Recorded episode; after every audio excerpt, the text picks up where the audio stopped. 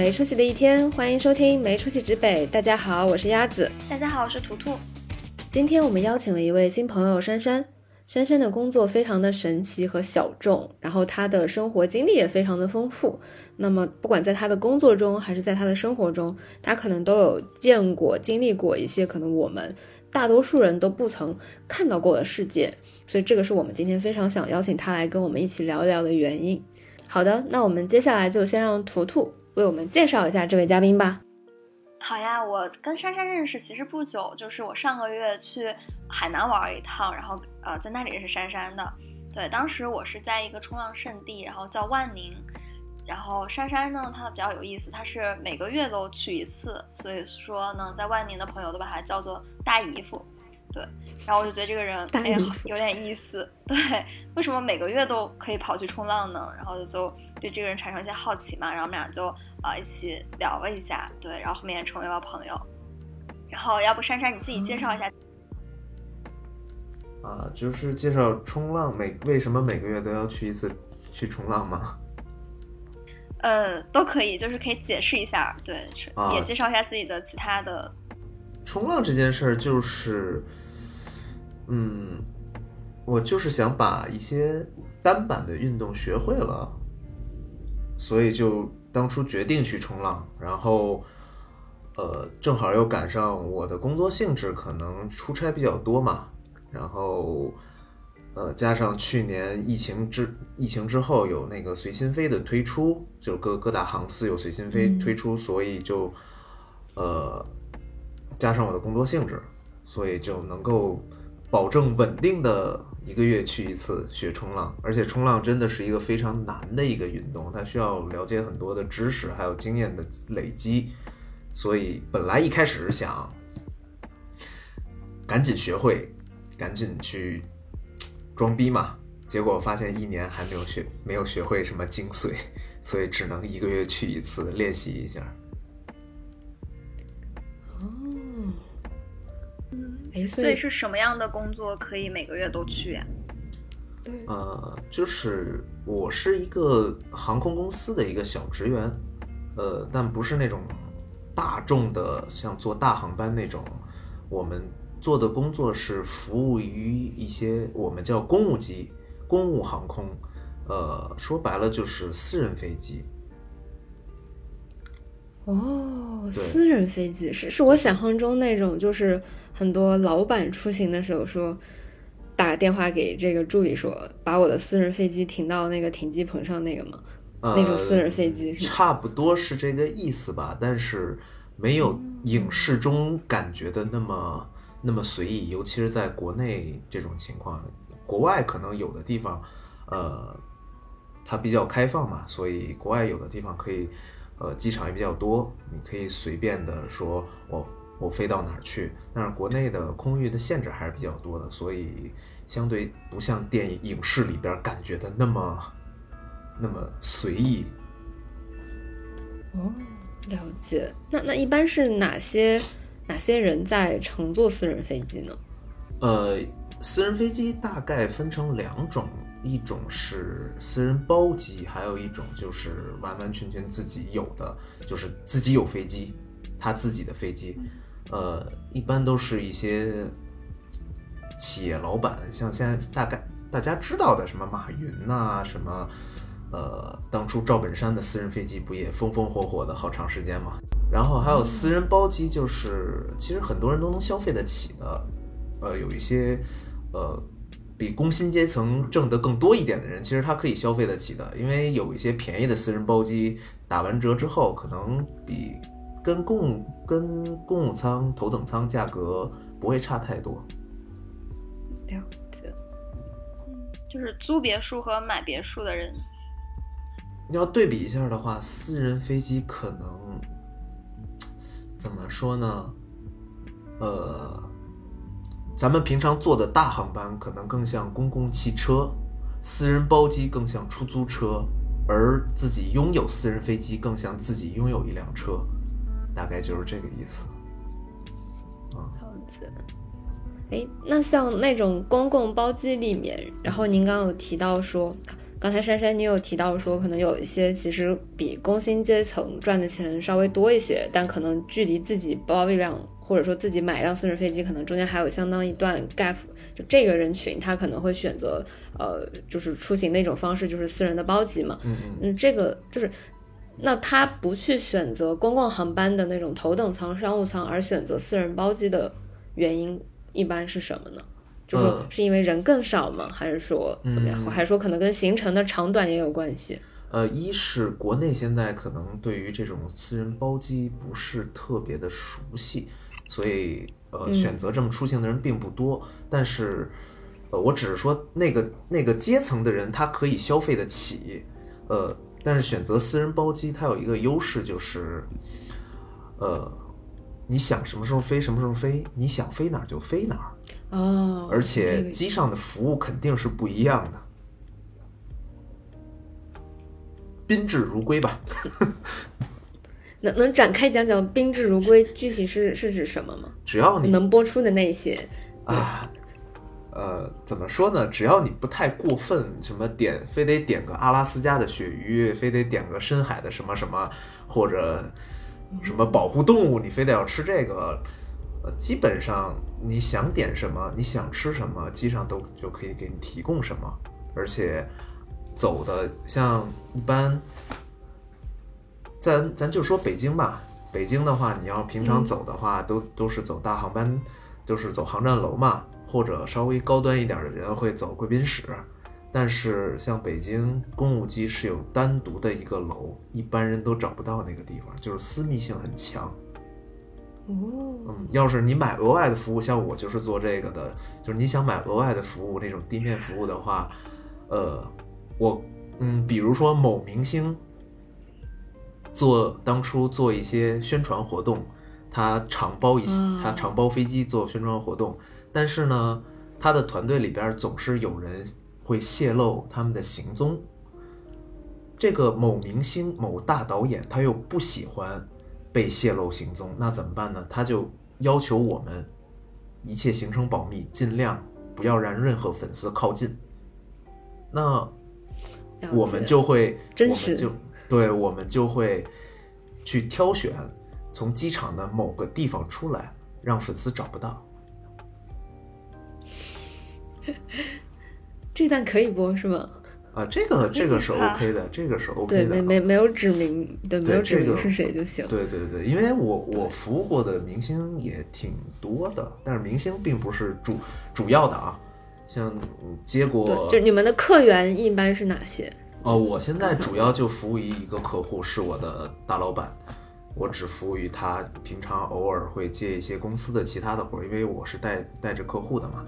啊，嗯，就是岁数大了，带着一客户。这个大老板是指说他有一辆飞机，然后他你就响应他的各种需求是吗？对，我去服务于他，他要飞哪儿的话，我们去给他安排航路，呃，协调机场这些这些工作。哇，这个老板的财富大概得是上市公司级别的。嗯，我只能说国内的。他是国内实业的首屈一指吧？哇哦，嗯，那像明星，就是我觉得跟这些人比起来，明星赚的其实算很少的。他们如果包机的话，是自己出钱吗？还是说，呃，一般公司会提供这种？大部分都是公司出钱。呃，在我知道了的明星里面，像。呃，现在有一个被禁的美女明星，她是自己有飞机的嘛？呃，某功夫巨星当初也是公司给她提供的飞机。呃，其他的明星，像我接待过的，像某韩韩国团队，都是公司给他们包机。这样的话，一是保证他们的私密性，二是就是航线更自由，能够及时的保证他们的巡演呀什么的，基本上都是公司会包。演员的话，前两年演员还没像什么某爽挣的那么多。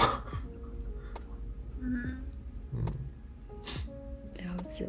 哎，那这个工作中，比如说，会会因为呃，本身你们的工作是很容易去接触到就是近距离去看到一些可能只会出现在新闻上，不管是那种财经新闻还是娱乐新闻上那些人，就是、嗯呃，会让你们很快对他祛魅嘛？就说哎，可能外界新闻上把他写的闪闪发光，把他写的非常的伟大，或者把他写的就是这种像呃像这种天神一样，就就很多爱豆就会被包装成那样嘛。但你们可能现实中会看到他本人，然后可能会在就是呃去给他提供服务的过程中，也能看到他是怎么样去对待服务业的这些呃，就是给他提供服务的人，或者说怎么去对待一些对他来讲是陌生人的人，就是会会有这种啊，很快就对这种新闻上出现的人祛魅的状态嘛，也不用讲具体的，对，嗯，有有有，包括外形啊，有时候就会感觉到很差别很大。比如说某某弹钢琴的，看着好像好高大，结果一看，哎，是，呃，我不高，我我我我挺矮的，但我一看，哎，怎么还没我高呢？然后有一些有一些女明星真的是要比镜头前瘦很多，就感觉特别的瘦。哎那那你做这一行的话，有有没有什么就是，呃，可能跟外界看起来就是视角会非常不一样的一些东西？就大家可能会非常好奇你的故事，或者说你在这个过程中你看到的一些故事。对，你可以就是概括性的描述，就不用具体说，哎，是谁谁谁他干了什么这样。呃，其实我觉得不用描述某件事，就是我进这行之后发现一个，呃，我认为它是一个视角的改变。嗯，嗯，啊，这个视角就是，我现在认为世界上只有两类人，一类人呢是花钱像咱们一样，花钱是以元为单位的，咱们花多少钱，花多少元。然后还有一类人呢，花钱是以亿为单位的，他们的单位是亿。亿，对，我刚想说是 W，我还是 格局小呢。对对对，因为呃，其实我给你举个例子就知道了。你比如说年薪十万、年薪五十万、年薪一千万，其实你花钱你去买东西啊，去做什么事情，大体上都是一样的。你该吃饭，你该那什么，你没有说什么参与到更重要的事情当中。但是如果你的你的花钱是以亿元来计算的话，那可能你就是规则的制定者了。嗯，咱们是遵守规则，嗯，他们是制定规则，就是两个世界的人了，已经。太真实了。这期节目突然变得严肃和沉重了起来。这个，这这个倒不至于。OK，我最擅长的就是把负能量带给别人，然后我自己特别快乐。啊，这是一个很好的特质，因为我刚才刚才我就刚想接着问珊珊，就是那你正好处在一个这个点上，一个交叉点上，就正常情况下，像我们这样就是啊，或者比如说像我这样转着转着圆，呃，最多可能就是好一点时候转 W 的人，跟这种转亿为单位计算的人，可能根本就不在一个世界里面。就你们虽然活在同一个地球上，但你们根本不在一个世界里，就完全是两条平行线，对吧？但是，比如可能你现在的位置正好处在两个线的一个交叉点，就是这会给你的，就是会给你带来一些割裂感吗？或者没有啊就你一开始可能去意识到说，哎，那那是怎么样？就是你的状态，或者说会需要有要去调整心态的时候吗？还是说从一开始就就很轻松的接受了这个事情？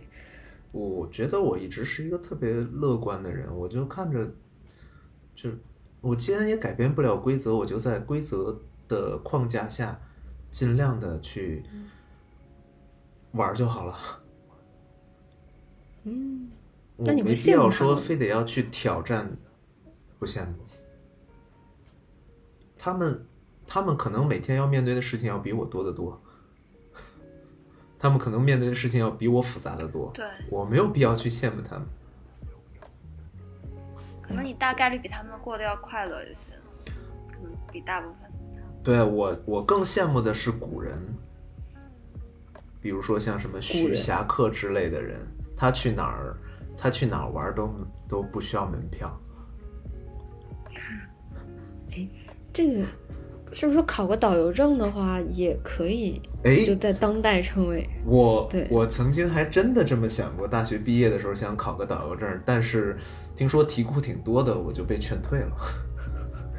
对，我我知道这个是因为当时我有个学姐，然后我们是学我在大学学城市规划嘛，就是说有时候其实是需要去各地可能去调研或者怎么样。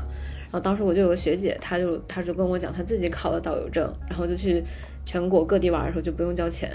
我当时特别羡慕这个事情，但我后我后面就是像珊珊，可能是至少还是去了解过她的题库，我我我根本就没有去研究过导游分 local 和全国的，你你你还得考哪种？所以最开始你呃在进入这份工作的时候，其实对你来说会有冲击吗？呃，刚没有接触这个行业，啊、其实我接触这行业完全是误打误撞。我最早是在咋进行？对我，我高中毕业是提招进的飞行专业，然后我是就是国航的养成生，后来国外在国外学习飞行的过程中，呃，航校那边出了点问题，他们的教官有问题，结果就是，呃，为了不耽误整体学生的进度，把我们有一批人由于航校耽误的原因的，就被回国强制转专业了。然后后来就是那时候还其实还是想在大学还是想再重回飞行队伍的，因为飞飞这个事儿确实挺好玩的。啊、后来因为某些原因，某些国内的一些政策原因，我们没法再直接转回飞行这个专业了。呃，但那个时候也是想再进航空公司嘛，想找个机会再，然后就进到了这个公务机这个行业这个公司，因为是某些规则原因，这个不太好，不太就是解释起来比较麻烦。呃，某些规则原因就进到了公务机这个行业，然后一开始也是在这个行业的飞行的这个部门里边，但是后来看着干了半年，看着转回去肯定没希望了。那时候正好干服务的这个部门呢，有我们的那个领导，他踢球，我也从小从六岁进队就开始踢球，就是足球是我一生最大的爱好，是我最好的朋友及爱人。然后我说，既然没法儿再回飞行了，不如跟着大哥一块儿踢球更快乐。啊，嗯，然后就就进到了这个行业里。嘿，那那你们有机会接触到类似于像中国国足知道吗？男足？呃，我接过，我接过恒大，我接过恒大的队。我从来没有什么追星的概念但是那时候恒大有一个我特别喜欢的巴西球员，呃，他是去天津踢比赛嘛，踢完比赛要他们整个全队要去日本去踢亚洲杯啊，不是不是亚洲杯，是那个亚冠，联联赛那种。对对，亚亚亚冠，他们踢亚冠落地的时候，我看见他了，但是我我不知道名单里有他，我没有仔细看。然后等他下来的时候，我就懵了，我说：“哎呀，他也在。”当时整个人就脑袋有有有点白嘛，就没想要个签名啥的。我说：“哎，算了，走的时候再要吧。太真实了，对，走的时候再要吧。”然后最后走的时候，名单里没有他。啊，这个就好真实啊！就是 当真正的就是你的偶像出现在你面前那一瞬间，可能就是来不及反应。对，就是他是想到一个突然出现的，我没有看名单儿，要我看名单儿有准备也好。哎，嗯，但至少至少还是瞥见了那一眼。对对对，这个我就会联想到一个，就是也是我身边一个朋友特别巧的一个类似的例子。就当时我们在那个深圳有一个叫 A 八音乐大厦的地方，嗯就是我记得那天就我们有个事儿就在那个周围，就从那个大厦下来，反正当时出电梯的时候，就后来有一批人上电梯，就我们下来那批人就上去。你知道 A 八音乐大厦那一带就很多音乐人嘛，嗯就是可能是那种 under underground 的一些这种 rapper 啊什么都会出现在那里。然后当时上电梯，最后电梯门关上那一瞬间，我那朋友看到那里面的那个人好像是纳吾克热，就是一个新疆新疆籍的一个 rapper，、对。然后我那朋友也是个新疆人，他也挺喜欢这种 underground 的文化的，呃，他就是就最后电梯门关上的那一快关上那一瞬间，他突然反应过来说：“哎，你是纳吾克热吗？”然后那人冲他笑了一下，然后电梯门就咣当关关上了，就感觉跟刚才珊珊描述的这个场景非常的相似。对，就是对，他太突然了，来不及想太突然了东西啊。对，还挺有意思的。你说做飞行员很好玩，就是珊珊当时在呃美国那边应该是已经完成这个训练了嘛？对呃，我有一个执有一个私人的执照，但是已经过期了，我需要再重新考试才能令它有效，而且就算有效，也是美国的执照，在国内还使不了，所以放弃。嗯，哦，那你那么喜欢飞行的话，你有去玩过那些空中的极限项目吗？比如跳伞、滑翔翼之类的？我恐高，我很确定我有恐高症。啊，对，恐高，对但喜欢飞行。但是很很多人都问过你恐高为什么你能你你开飞机没事儿？我就说真的，你你你在飞机上的感觉和你在楼上站着往下看的完全不一样，你会觉得在飞机上非常安全，嗯一点儿感觉都没有。那个时候我们还拿着小，那时候我们都玩的 CCD 小相机嘛，呃，我们学的那个教练机旁边有这么嗯大概一个拳头那么大的一个小窗口，CCD 那个相机也小嘛，我们还会拿着那个 CCD 相机出放出那个窗口去拍照。放出窗口，你们的窗户是能打开的。对，它是有一个特别小，因为我那那种初教机就是比那种单螺旋桨的飞机，它飞得很低，大概一千英尺吧，一千到啊什么一千，啊，没有。错了错了，一万到一万八千英尺嘛，一万英尺的话才三千米。所以就是还没有到开。对，就没有到气压对，差很大的地方。而且我是属于那种很怕死的人，所以我同学们都上过一万八，我从来没有上过一，我一直在一万英尺以下，我从来不上那么高。空中一万尺，对，反正费的是航校和公司的油，我又不用掏钱。哎，所所以所以珊珊现在具体的工作其实已经你你已经不会去跟机了，就你也不会去开私人飞机，就是更多是说可能是在还是在对接客户呃，去客户安排一些这种统筹的事情上。对，客户机场主要是为客户安排机场的一切的呃服务，比如说你们是就是可能你们上飞机之后，你们会觉得呃一切都是顺理成章的，因为那那个大航班都是公司都会有计划的，它都是计划什么时候飞，我几点飞，从哪儿飞到哪儿。但是公务机、私人飞机它是临时临时航班，所以机场也不知道你什么时候飞，也不知道你要从哪儿飞到哪儿，所有的计划都是临时的，需要我们去跟机场沟通，我什么时候飞，我需要什么样的服务，加油还是不加油，飞机上需要加水，需要排污，呃，会有一些就是很多的服务需要去做。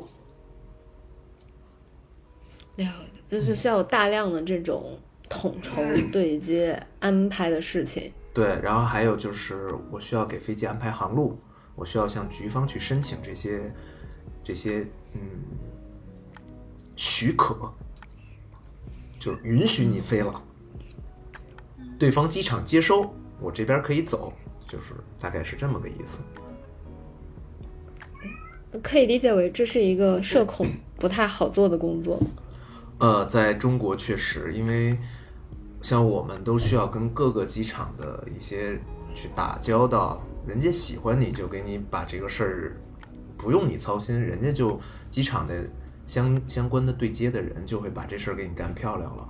如果不喜欢你的话，这个客户、这个也不是很重要的人，人家可能就正常安排。我也不说人家说刻意刁难你，人家正常安排就好了。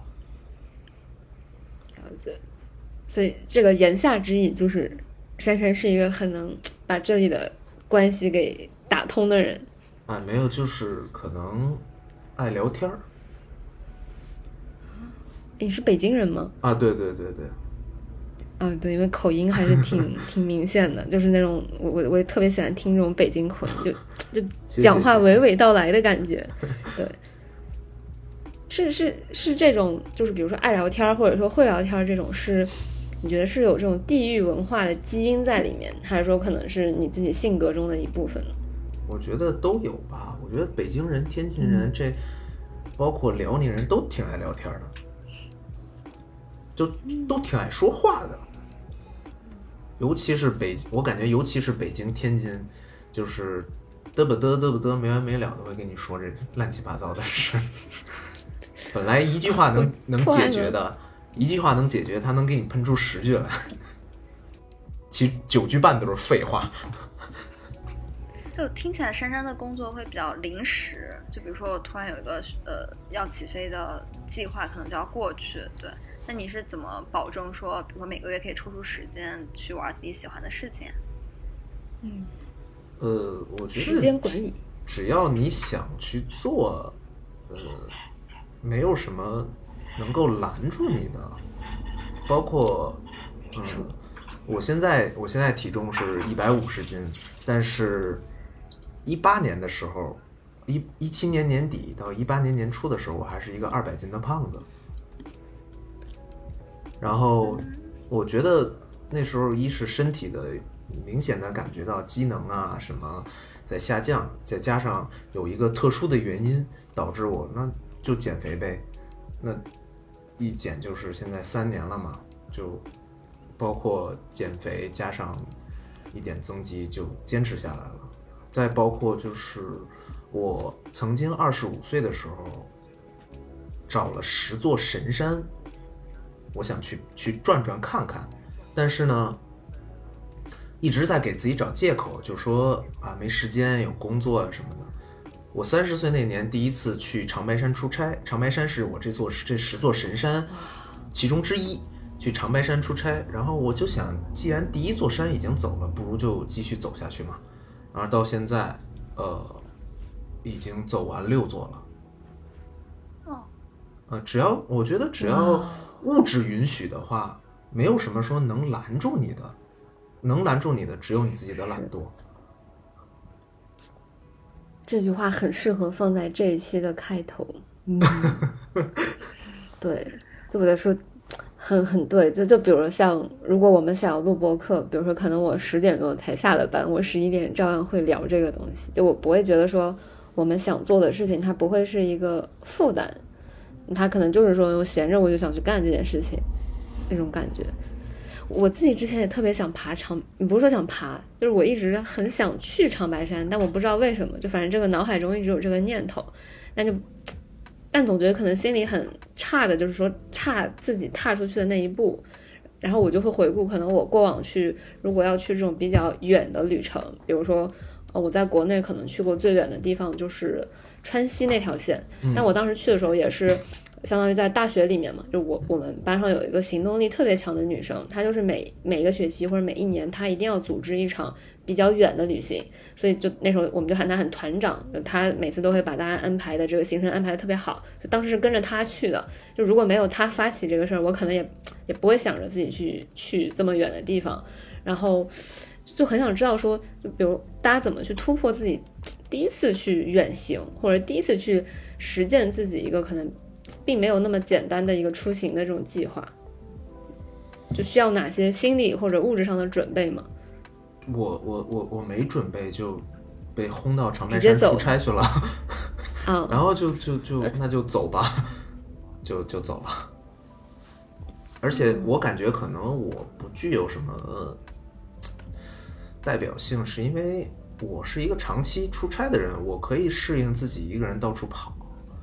所以就是就就就说走就走了嘛，走了也就走了。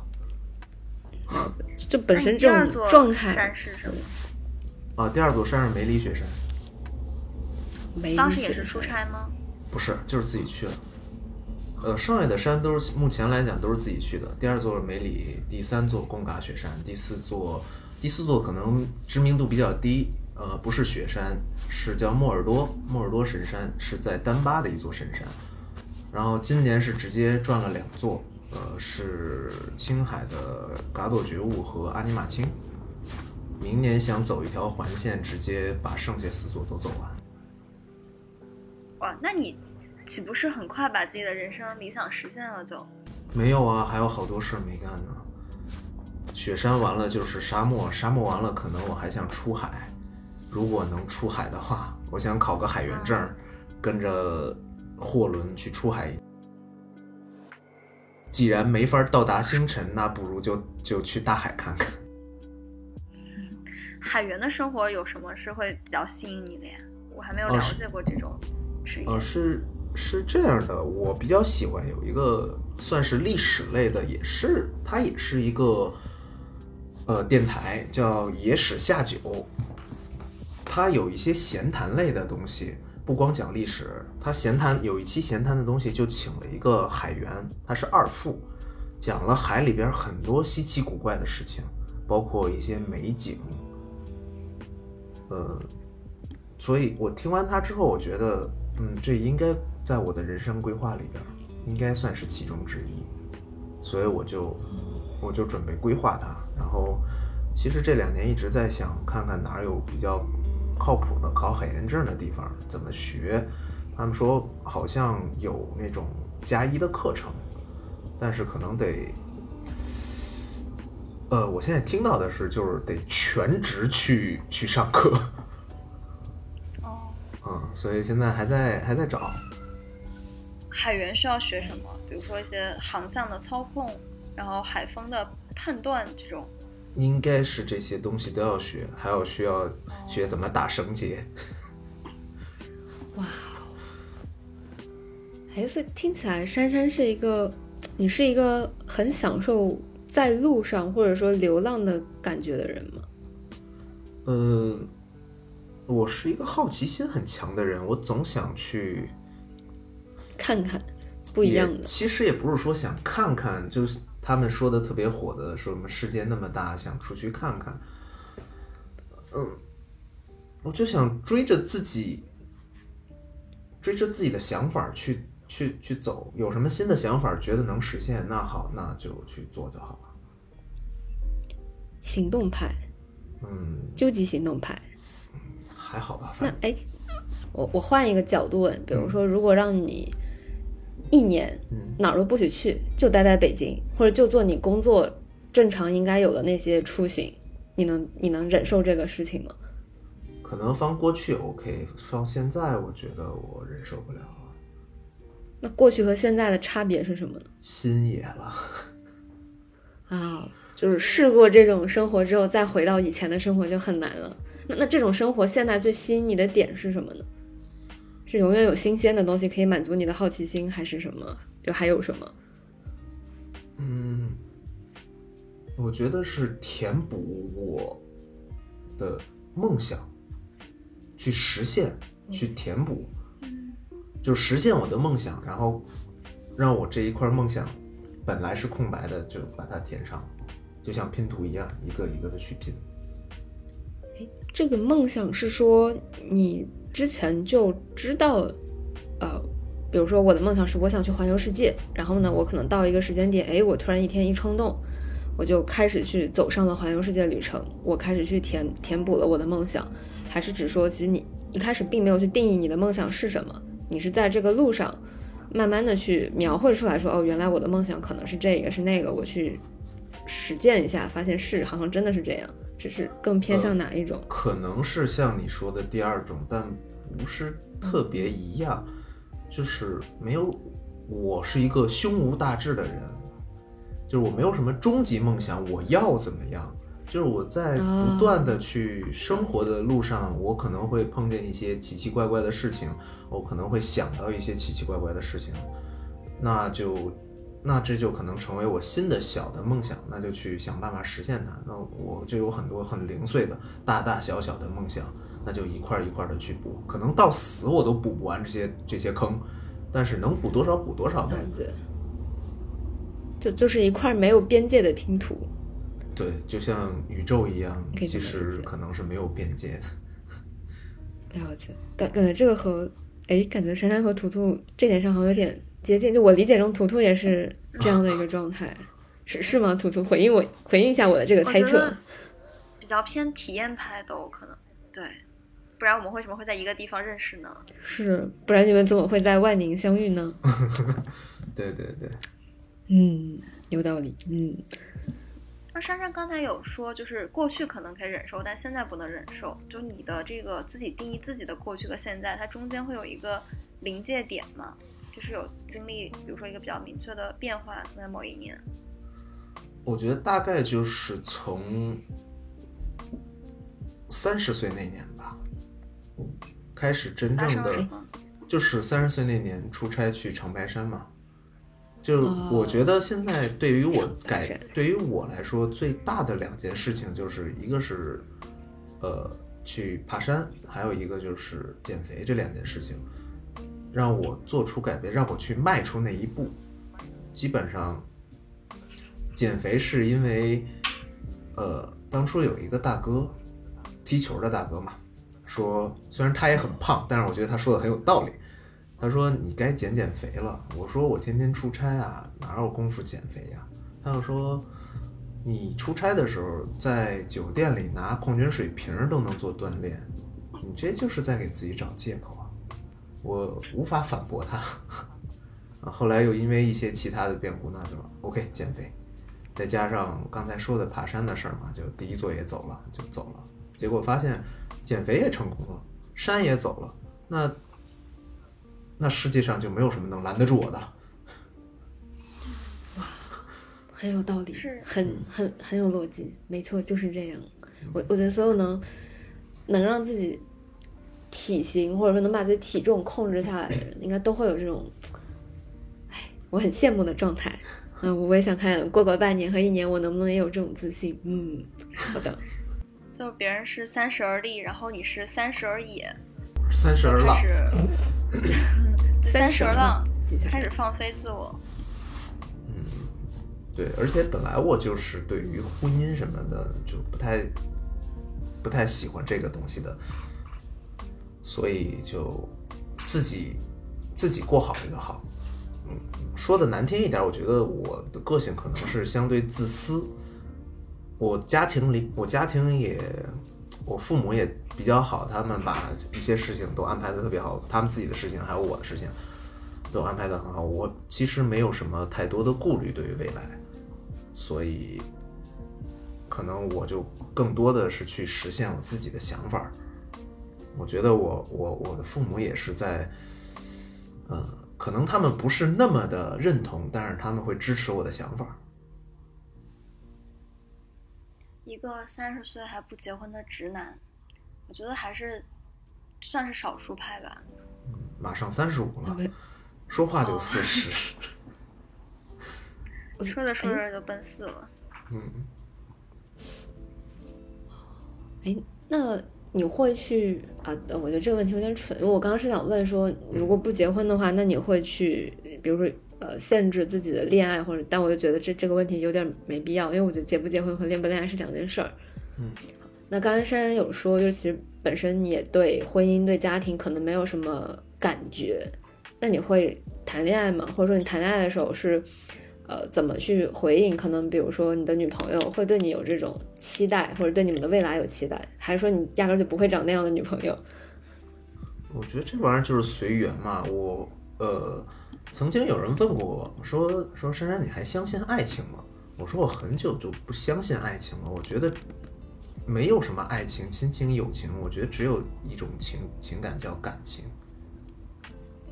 呃，就是你对谁都是会有这种感情，你的朋友、你的家人，嗯，你的男女朋友，你都会跟他们产生一定的这种情感的，嗯，怎么说呢？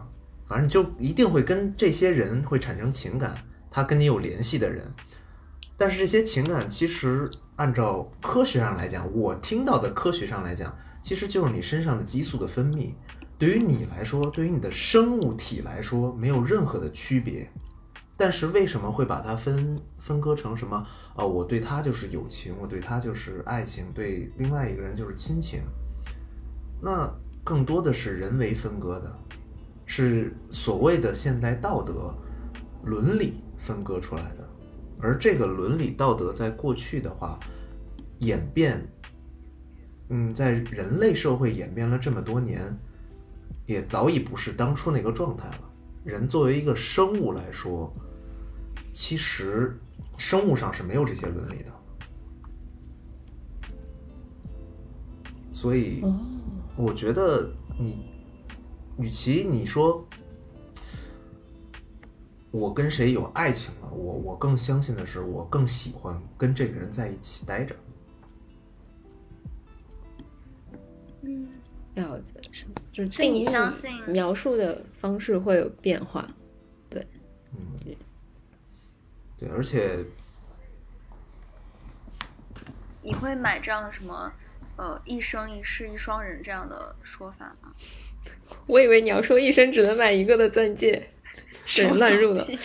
我我不相信，你你看见很多人都会产生产生多巴胺，你看见很多东西都会产生多巴胺，那怎么会是一生一世就一个人呢？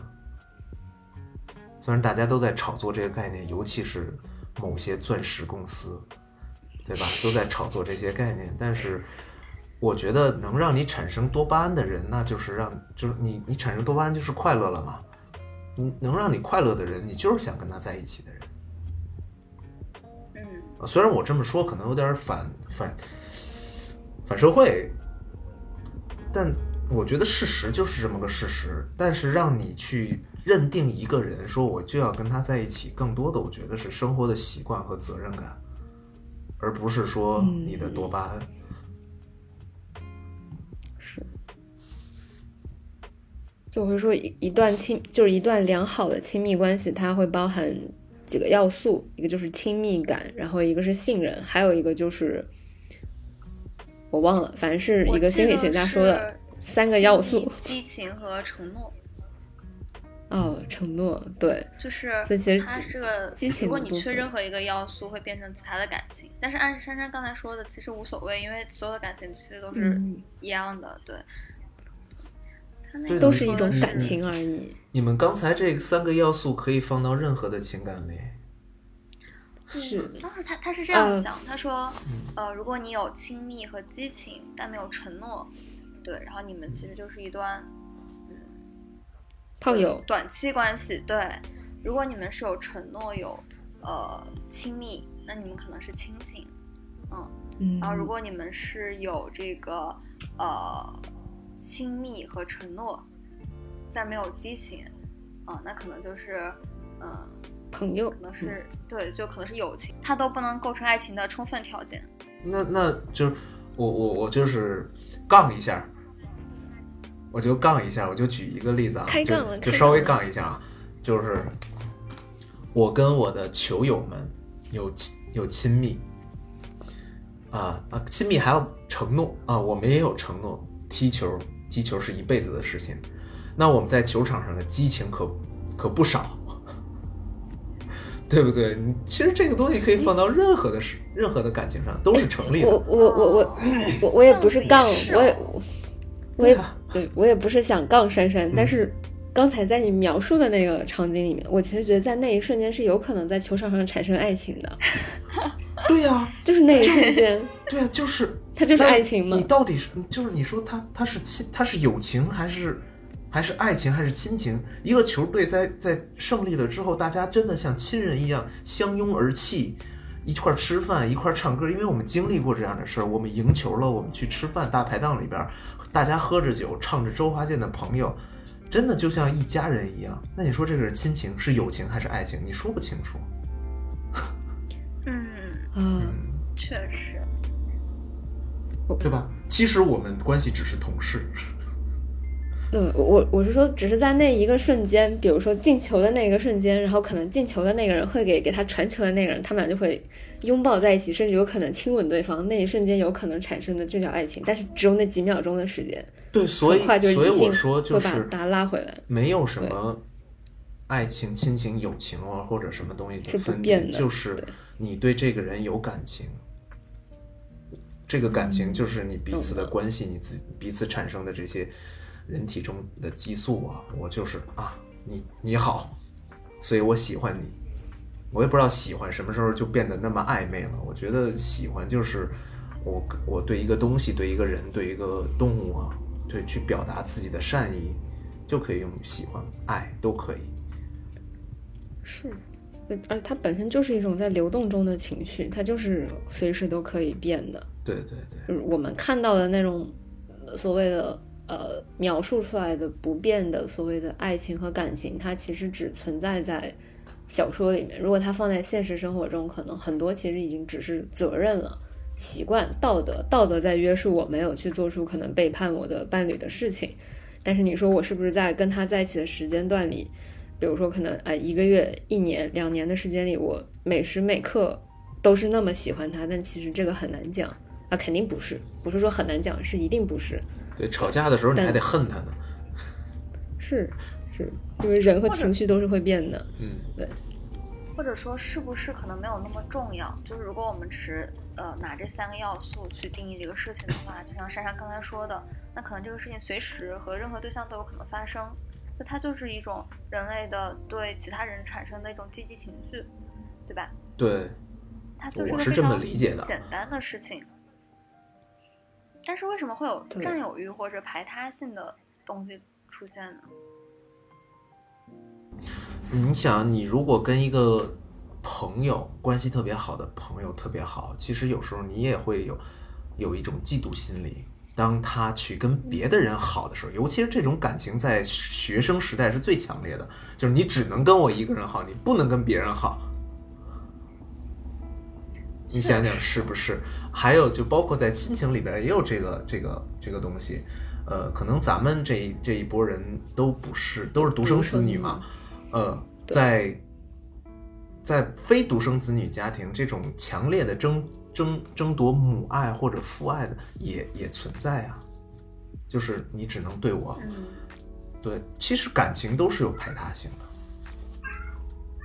是你在职场中都是这样，大家都在争取老板的关注。对，我觉得这就是人的天性，人人是自私的，他希望从小就是生物这个东西，他就一直想要得到他想得到的东西，去更是更好的去生存嘛，所以他希望得到更多。我觉得这是这是一个特别正常的事情。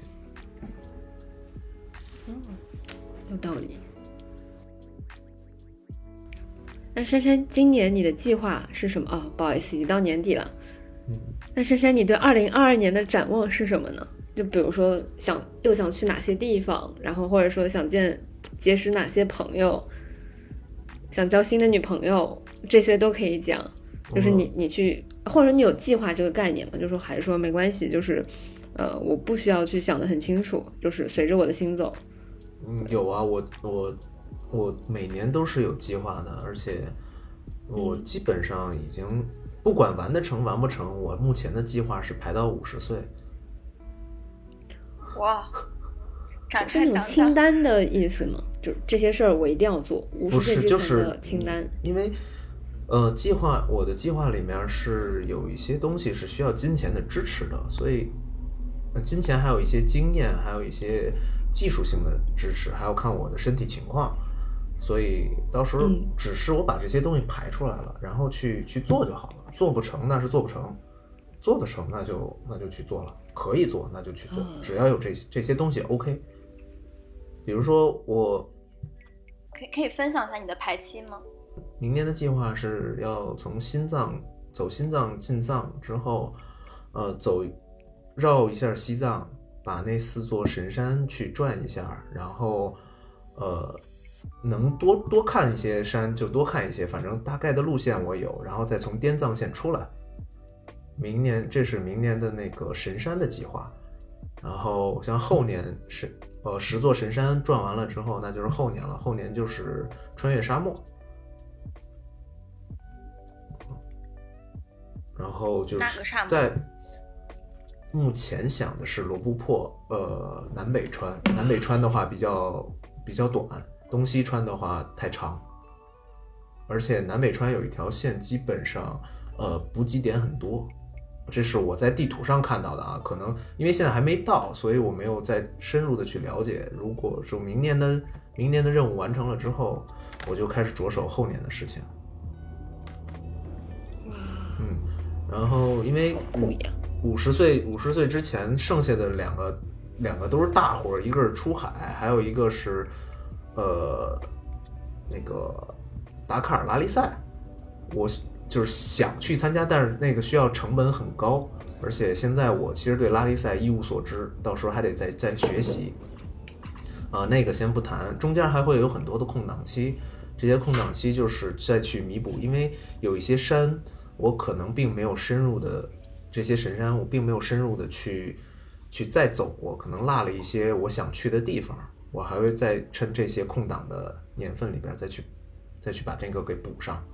比如说今年这两座山就是是日出我一个都没看到，我可能还会再去找机会嗯再去。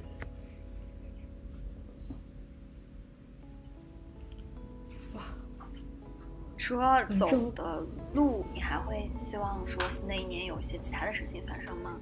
还是说你现在的你的目标其实已经全部放在这些事情上了？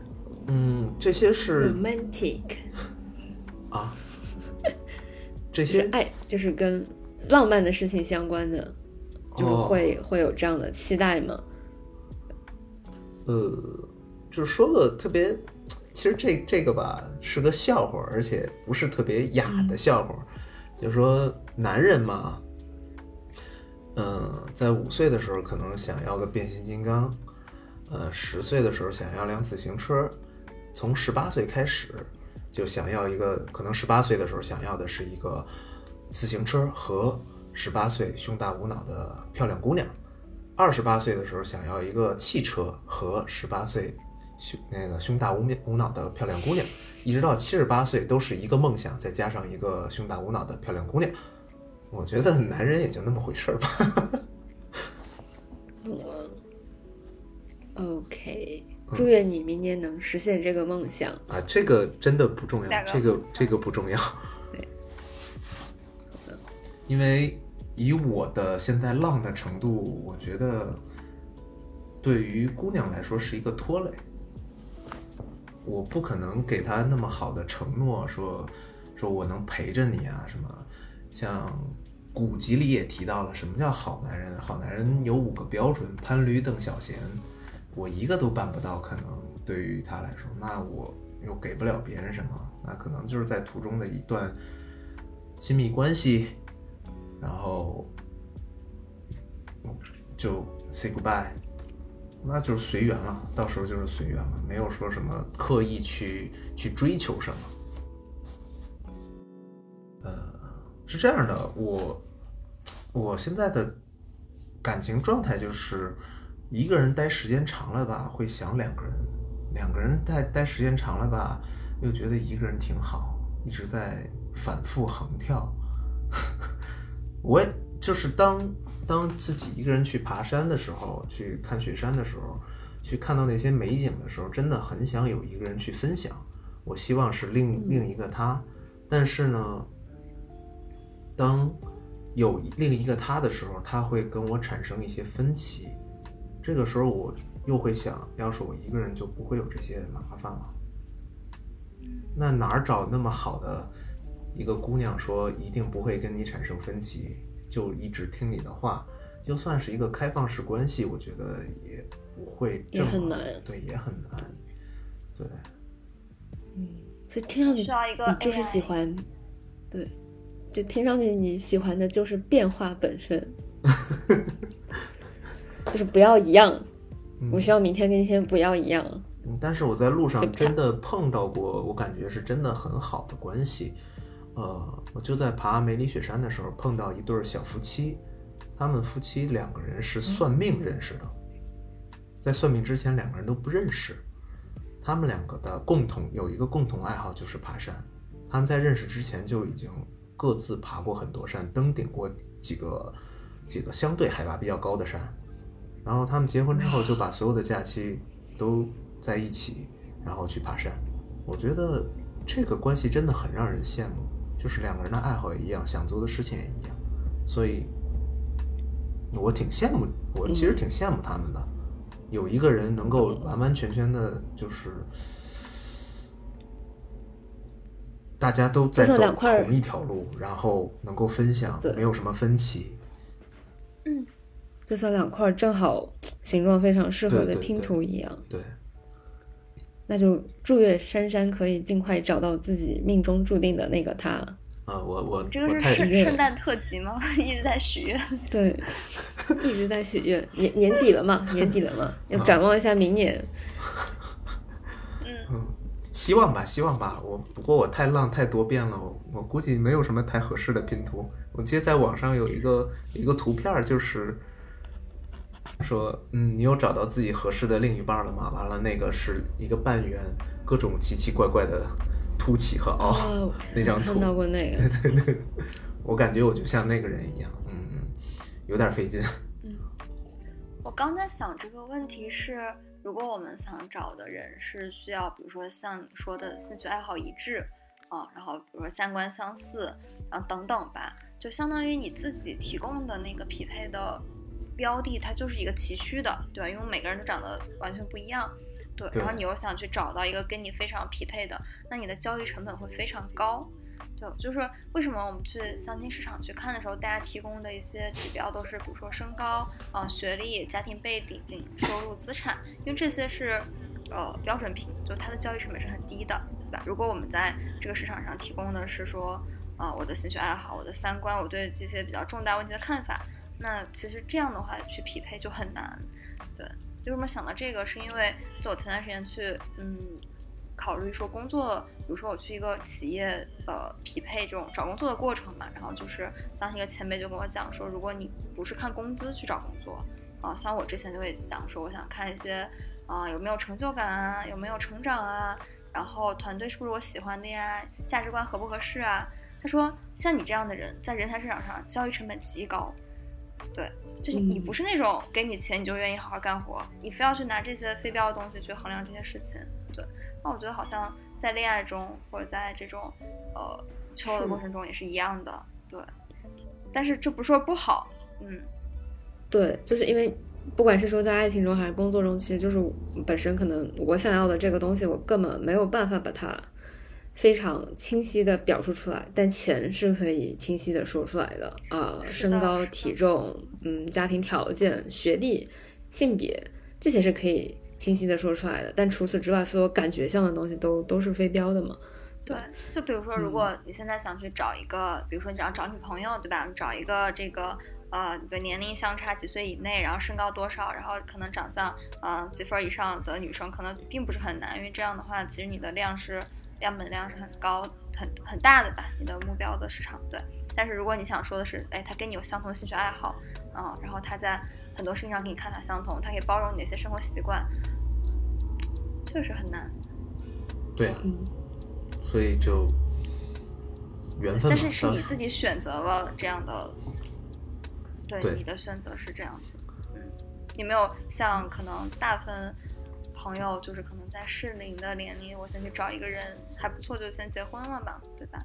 嗯嗯，嗯，我觉诶，得所以啊，你说你也没有，呃，所以你会觉得说，我这一生一定要留下一个我的基因的延续嘛？就我一定要有个孩子，就就比如可能呃，一种刻板印象里面会觉得说，就是可能国内的男性，就大家其实还是对于传宗接代这个事情会看得特别的重要，啊或者可能跟男性也不是非常，呃，或者这么讲，我怕这么讲有有点争议，对，呃。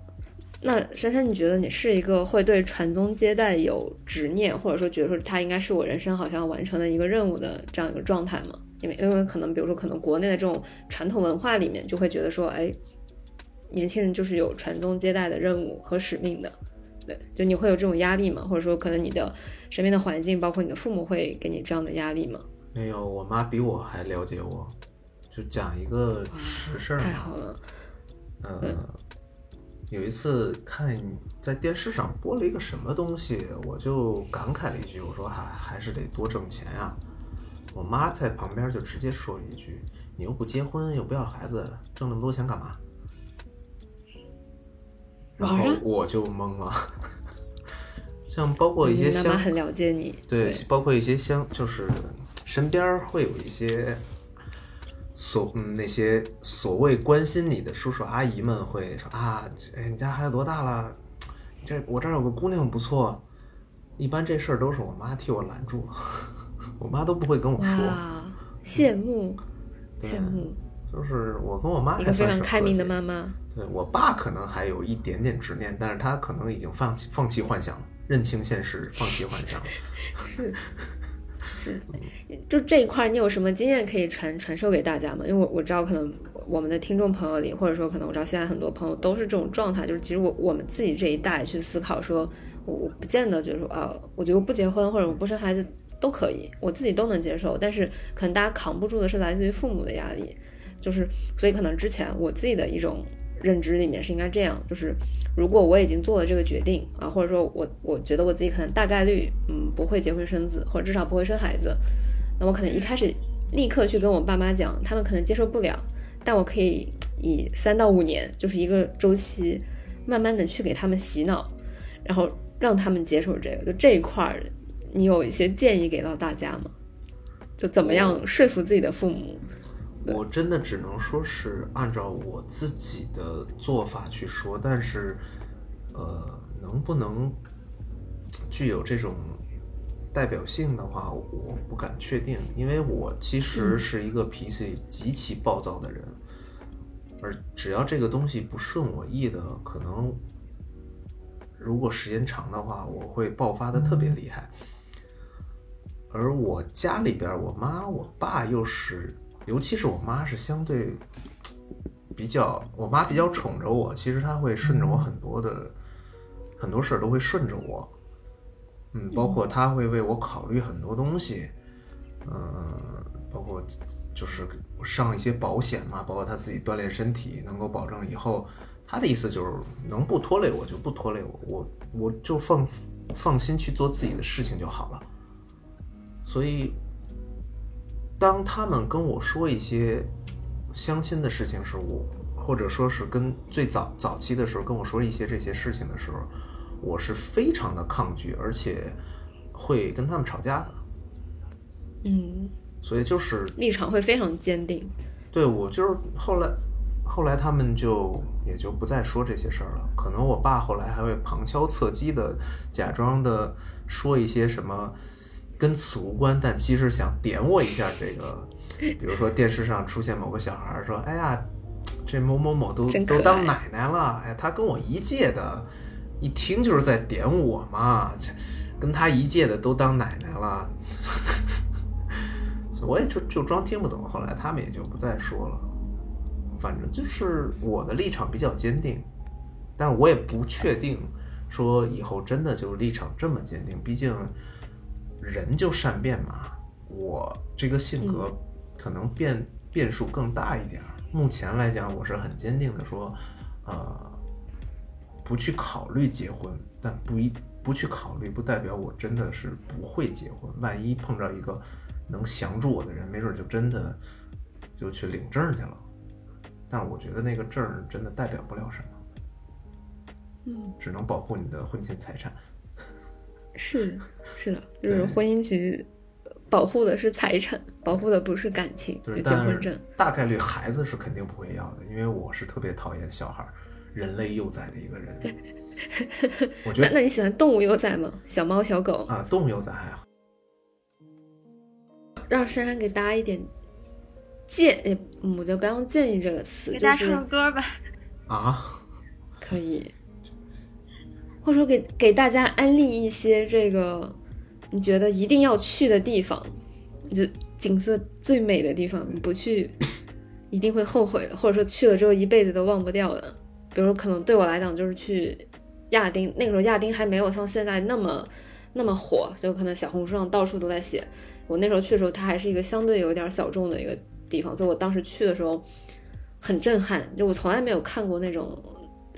视野那么大的景色，因为从小在城市里面、城镇里面长大嘛，你看到的都是那种被建设好的地方，或者说你偶尔可能你上山下上山下乡，你可能能看到那种呃小的湖泊，呃那种什么，就是跟你真正站到西藏那个尺度，就看到那个尺度的景色，就这种整整个感觉会非常非常不一样。对，所以有什么可以给大家分享的这种你去过的目的地里面？最值得拿出来讲的，对，我觉得真的值得拿来讲的地方，其实我觉得就是太多了。嗯，是太多，但有一个是抬头就能看到的。我觉得有机会的话，大家一定要去亲眼看一下银河。在哪里可以看？在哪儿都能看得到，只要没有光污染，没有呃没有光污染的地方，基本上都能看到银河。尤其是像高海拔的地方，像西藏啊、青海，晚上晴天，然后没有光污染，抬头就能看到银河，非常漂亮。就是我最早以为银河只是他们摄影师修出来的嘛，肉眼不一定看那么清楚。等我第一次看见银河的时候，就在美丽雪山，我直接就愣了，大概三四三四分钟，就在那儿愣着看看星空，那是。我觉得看银河是一个特别享受、特别震撼的事情，啊，虽然我拍的不好的，我可以回头发几张我拍的银河给你们，给你们看。可以。我觉得，嗯，有这么一句话，刘慈欣说的嘛，也不知道是不是刘慈欣的原创，应该不是。说人类什么的开始是始于第一次抬头望向星空嘛？哇，我忘了那句原话是什么了，反正。我要把看银河列到我的二零二二年的计划里面。嗯，等你辞职，咱们就去纳木错看星星。嗯，可以。不辞职也可以去。有一个特别方便的地方，而且我可以给你们安利一个特别特别好玩的一个地方，呃，就是青海湖。青海湖有一个地方叫黑马河，它是算是青海湖的观日出的一个点。我一般都是晚上拍银河，就每次去青海湖的时候，就晚上在那儿拍银河。然后白天早上起来再去拍个日出，还是我觉得还是挺好看的。嗯，悟空之前辞职那段时间，他就开着车沿着沿着广东吧开到四川，还挺好玩的，自己一个人开开车过去。嗯，哇，我自己开车这个事情，又除了旅行，还有一点点哲学的感觉在里面。因为他这一路上就是你需要大量的时间，就是跟自己一个人相处，而且你还不能走神，因为你要开车，就是你要聚精会神的意识到自己是一个人，然后在路上这种感觉，嗯，有点那个小说《朝圣之路》那味儿，叫《朝圣之路》，一个人的朝圣之路？忘了。我我之前听过一个类似，就是发生在我身边人，真就是我有个大学同学，他有一段时间跟他。女朋友闹分手，然后他就一个人去了西藏，然后回来之后，反正后面可能他们的感情又复合，就是又啊恢复的很好，然后一直在一起很甜蜜。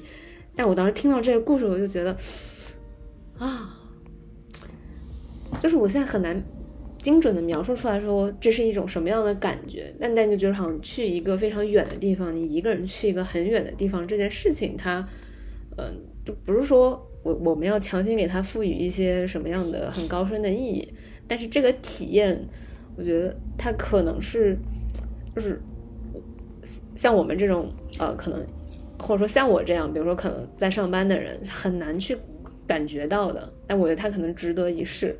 嗯，我可能讲的还是很乱，对对对，反正就就这种感觉就很很吸引人。对，我觉得可以尝试。我感觉可能不一定每个人都需要，但是对于，呃，很多人来说，它可能就像一种精神断奶的一次尝试。就可能走过这条路之后，你会突然觉得自己，嗯，其实不需要依赖于一些外界的很多事情。对，不一定非得在有人陪伴着你，或者说一定非得在一个信息资源非常密集的地方，或者说我非得啊每天看着手机。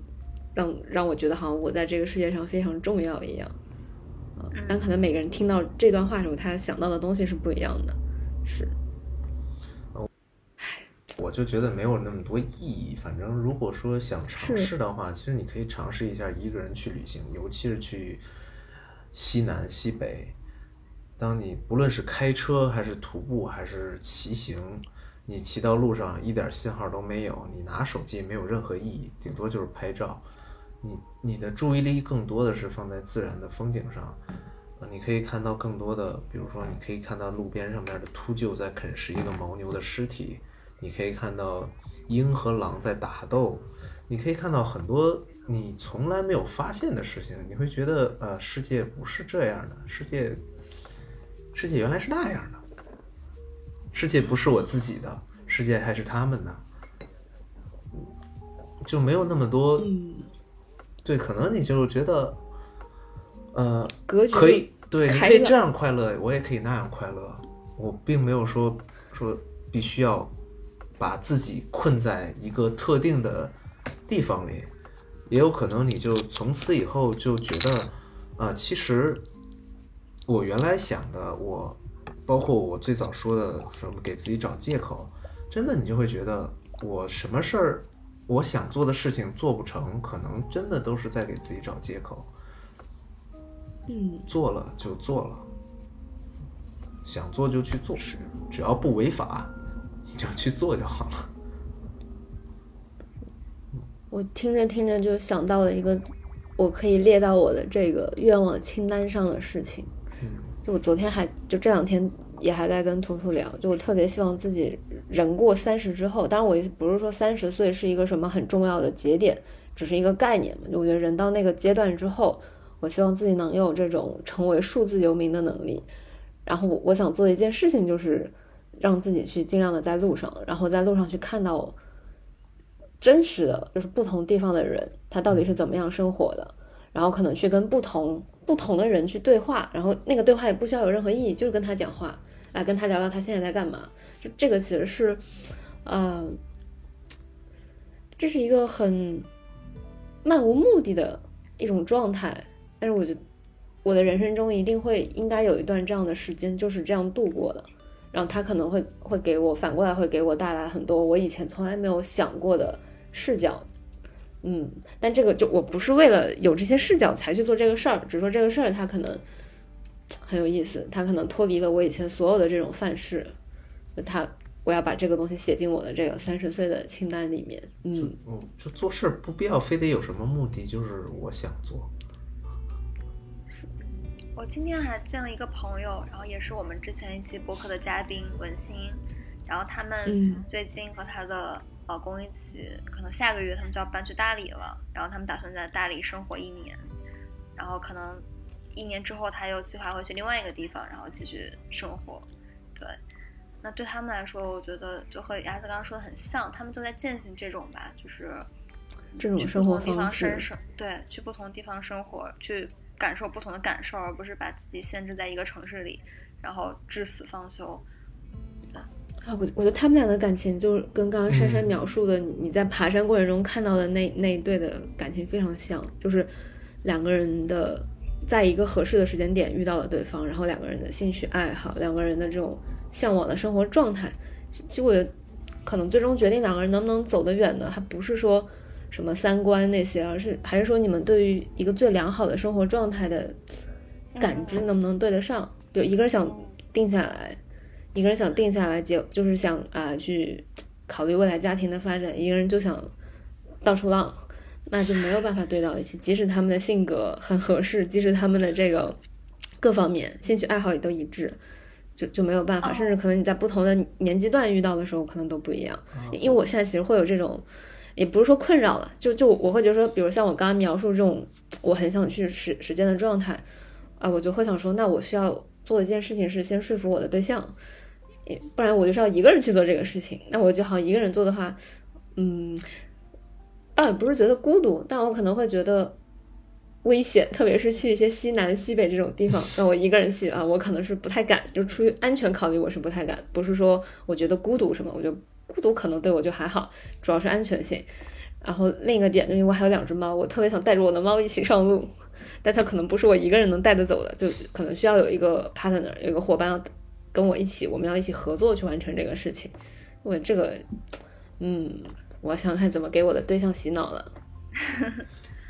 就 这个我感觉也很深刻，就是，哎，不是说，可能比起你们俩现在是否合适去决定这段关系走向的，更多是说你们俩对于未来的理想是否是一致的，你们俩是否在往一个方向嗯走。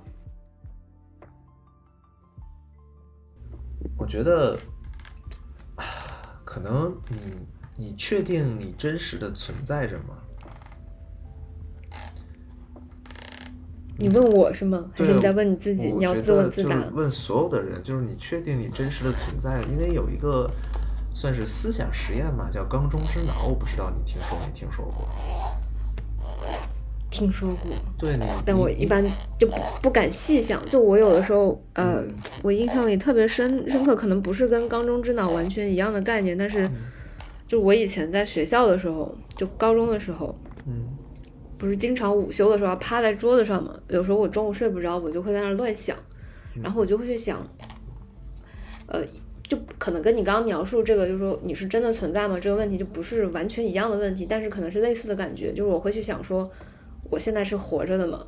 那如果有一天我死了，我我现在就是这种感觉的状态，是不是就完全不存在了？然后我一想说，就会觉得整个后背发凉，就会有这种感觉。因为我觉得好像大部分的儿时都好像考虑过类似的问题，所以我最近就是说，如果不管你是真的存在，还是你只是个大脑，那你感受快乐，你能感受到的快乐，是你现在能认识到的最真实的事情，那你只要，嗯，我觉得做人对得起自己的多巴胺就好。不要浪费你分泌的多巴胺，不要浪费你的快乐。但是这个快乐不限于说是必须要做一些什么，呃，那些刺激的事情。你跟一个人可能终老这件事情是也是一个循序渐进的快乐。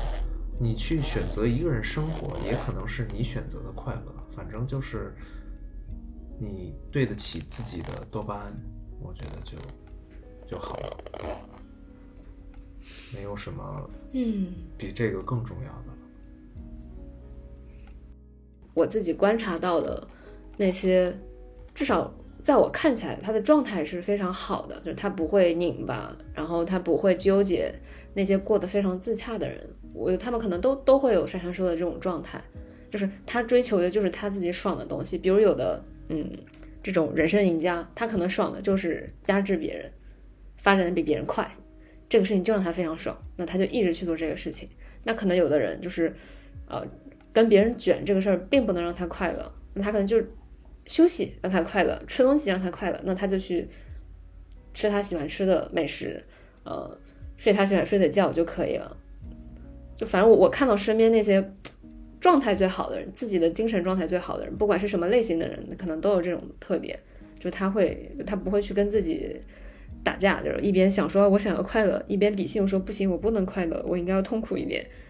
对，其实你说的这个，我我我对我我的理解就是，呃，老子所说的道，你遵循自己的规律去做事情就好了，不用太纠结什么乱七八糟的事儿。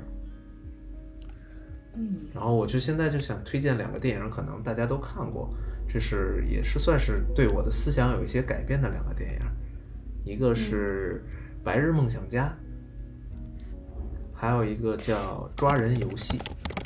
那《抓人游戏》里边有一段很经典的台词，大概是我们不是因为变老而不再游游戏了，而是因为我们不再游戏，所以变老了。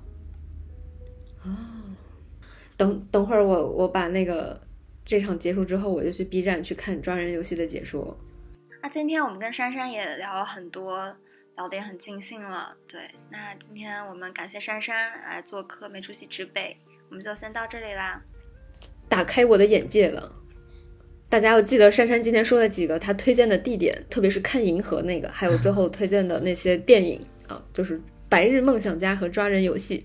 好的，好的，那今天就先到这里啦，谢谢珊珊，拜拜拜拜拜。